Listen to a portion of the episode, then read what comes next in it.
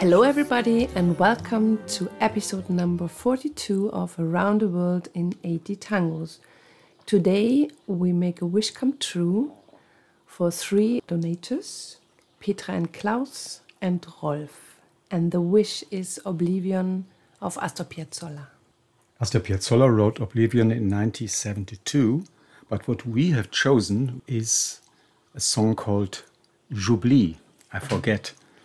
The reason is because we like this version, and it's actually the second text for this music, written by David McNeil, a French writer and musician. The son of Marc Chagall. The son of Marc Chagall, a heavy burden. and he is writing chansons for prominent singers like Yves Montand, Jacques Dutronc, and others. He's still alive. He's still alive. He's born in the US, but when he was two, the family moved to France. But he kept the surname of his mother, who was then still in divorce with another guy. So that's why he is called David McNeil. And in our version, the fantastic Milva from Italy sings the lyric. Heavy, suddenly seem heavy the sheets and the velvet of our bed until I forget our love. Heavy, suddenly heavy, your arms around me at night. Late we remove cheek by cheek, everything comes blurred, and I forget, I forget. Short, the time seems short. The hours run backwards until I forget our love. Short, the time seems short. Your fingers draw my lifeline. Without even looking, people get lost on the train platform. I forget. I forget. This, this was written when Piazzolla took part in a movie production in Italy, a film made 1984. Uh, Enrico IV, Henry IV, with Marcello Mastroianni and Claudia Cardinale. The director was Marco Bellocchio. He used the theme of Oblivion as the main score of this movie. You will find it on YouTube. And for some reason, I don't know why, they preferred to use this French lyric instead of the original Spanish lyric written by Horacio Ferrer. Let's talk about Astor Piazzolla. Astor Piazzolla was born in Mar del Plata in Argentina in 1921, and his family moved in 1924 to New York City, where he spent his childhood and also started to play the bandoneon. It was a wish of his father, Vicente, who was a tango lover by heart. In New York, sometimes he had a heavy time on the streets. He often got mocked because he had a shorter leg and so he was a bit limping. But his nickname was Lefty because he had a strong left uppercut. so he could really defend himself. He started to play piano, but then his father insisted that he would continue with bandoneon. And in 1932, he met Gardel and he played in one of his movies with Gardel. Yeah, it was a short appearance in a movie of Gardel. There's also a little part of it on YouTube. And later they made a, a but it was not really part of the movie where they both looked in the same direction. So you see the founder of the Tango Cancion and the renovator of the tango on one picture. And later, Gardel would ask him three years later, because he'd learned that young Astor played the bandoneon, to join him on his final tour in Central America, where Gardel had his fatal crash in Medellin, and luckily Vicente, the father of Piazzolla, said, "No, you stay home."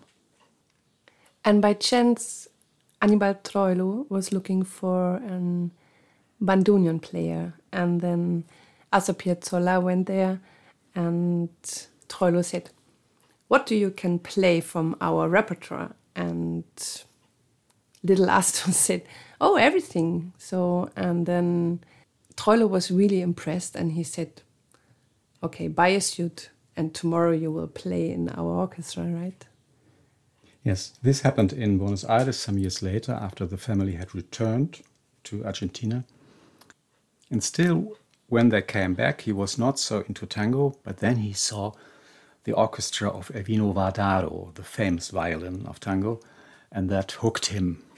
And later, he, when he moved to Buenos Aires, he used to spend nights in the Tibidabo watching the orchestra of Troilo and learning by heart all the things they were doing. And then he became member of this orchestra. And they had a long time together, working together. As we had in La Cumparsita, he arranged a lot for Troilo. But there was this moment of he get fired from Troilo because of his ugly jokes he did. Yes, Piazzolla was a prankster. It was infamous also before, so he used to play in the orchestra of Francisco Lauro. And in one occasion, he just unscrewed the bandoneon. And there was a moment when the leader of the orchestra, who couldn't really play, he was just showing off, had to open his instrument. They played Loca, as far as I know, and then the instrument fell apart. And so there was the last prank he did in this orchestra.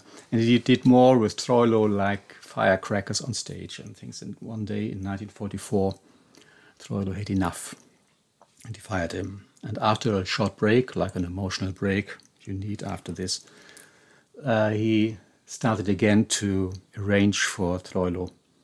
And he made a lot of fantastic arrangements for this orchestra. And then he got a scholarship to France and he had an interesting time in Paris. Yeah, in Paris he found his vocation. He studied with Nadia Boulanger.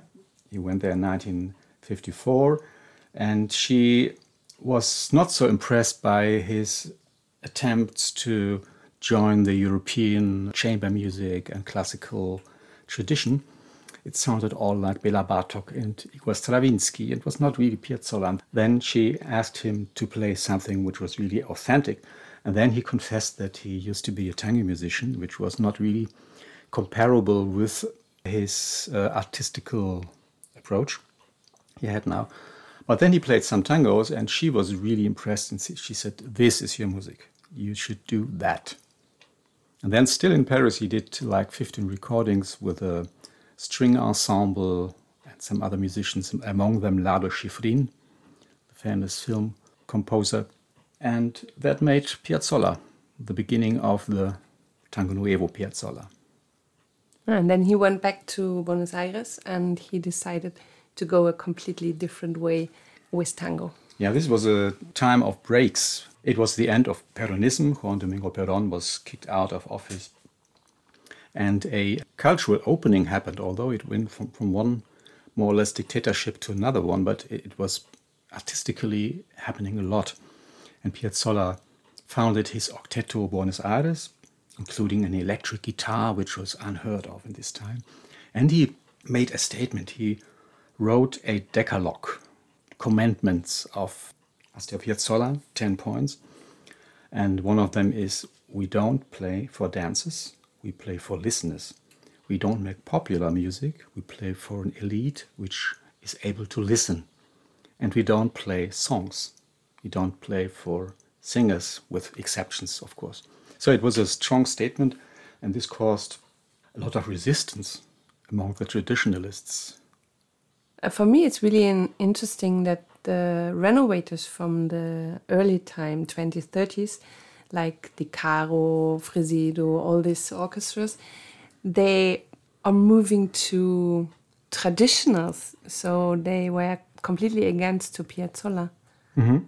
Although they, they played songs of Piazzolla, but in, in the same year, 1955, there was a like a conference or a meeting of the big names of traditional tango, including De Caro, Canaro, Fresedo, all the big names, and they tried to fix something because they felt tango was on decline. It was the end of the golden era, of course, because of end of Peronism, because then the protection of tango as a genre in the public space and the radios was over. And so it, it was the time to change something. But of course, there were people who wanted to keep the tradition. I think many of you knows the only tango opera, Maria de Buenos Aires, written by Astor Piazzolla. Yeah, this little operita was written in 1969 together with Horacio Ferrer, the poet, who also wrote the original lyric for Oblivion. And together they had also a huge hit with Balada para un Loco. So this was a number one hit in Argentina, and Piazzolla later said the only person who didn't sing Balada para un Loco was Ayatollah Khomeini. The rest of the world did it. And I was in uh, Montevideo in 1996. There was a festival for two weeks, La Cumbre Mundial del Tango, and there were many performances all over the city, and there was a very picturesque in a, a shopping center. And there, there I saw um, a group of school kids, boys and girls, 14, 15, 16, and they made a um, theatrical performance of Balada para un Loco. So it was adapted by the people as their music. Piazzolla was a difficult personality.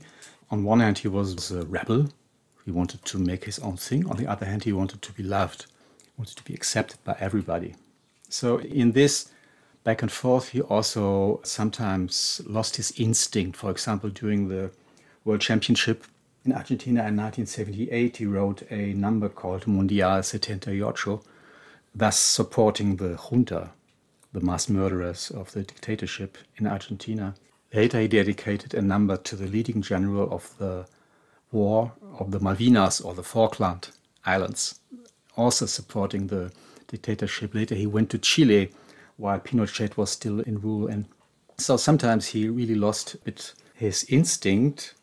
He was not right winged or something like this. He was not a sympathizer of fascism or dictatorship, but sometimes he just got lost. And then on one point, he decided to go to Italy, and there he met Milva. yeah.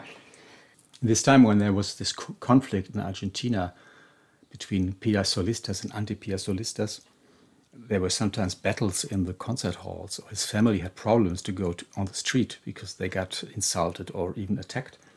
And then one day he was fed up in 1974 and he went back to Italy, where his ancestors came from. And there he met many different people and he also met Milva. And he later said, Milva, this is the voice for my music. The only one. Not the only, but it's the voice. The voice. The voice. Actually, I didn't know that Milva was singing tangos. I have never thought about this. Yeah, Milva did many things, and her first huge success was uh, the first prize of a festival in Sanremo in 1962, where she sang Tango Italiano, an Italian tango song. And she received the title La Pantera because she had already this, this hairdress. Then she traveled three times to Buenos Aires and made acquaintance with tango. And there she also received the title Una Tana a Aporteñada. Tana is the abbreviation of Napolitana, and this is a general nickname for Italians. So Tana means Italiana. And Porteño means somebody who lives in a harbor city. Buenos Aires is a harbor city. And Aporteñada means feels like integrated or into it. So it was a big compliment for her. And the last story, Pugliese and Astor Piazzolla on one stage. Yes, finally together. Finally together is the, the official title of the double CD they published. Uh, it was in Amsterdam in 1989. Astor Piazzolla and Osvaldo Pugliese combined their orchestras and they played together La Yumba and Verano Porteño and Adios Nonino, all the big hits of both orchestras it was a very nice big reunion. And with this nice story, we say goodbye from episode number 42 from Around the World in 80 Tangos. Today we make a wish come true. Oblivion, Astor Piazzolla, lyrics by Horacio Ferrer. But we have chosen another version because we like it so much. This is another lyric written by a French author, David McNeil, J'oublie and the singer is Milva. And if you have a favorite song we should do a journey through, then you can donate something to us, send us your wish, and we will do the journey. Thank you for traveling with us through tangos we love, and we hope you enjoyed. This was Daniela and Raimund, Tango Mundo, Berlin. Take care and stay healthy. Bye bye. Bye bye.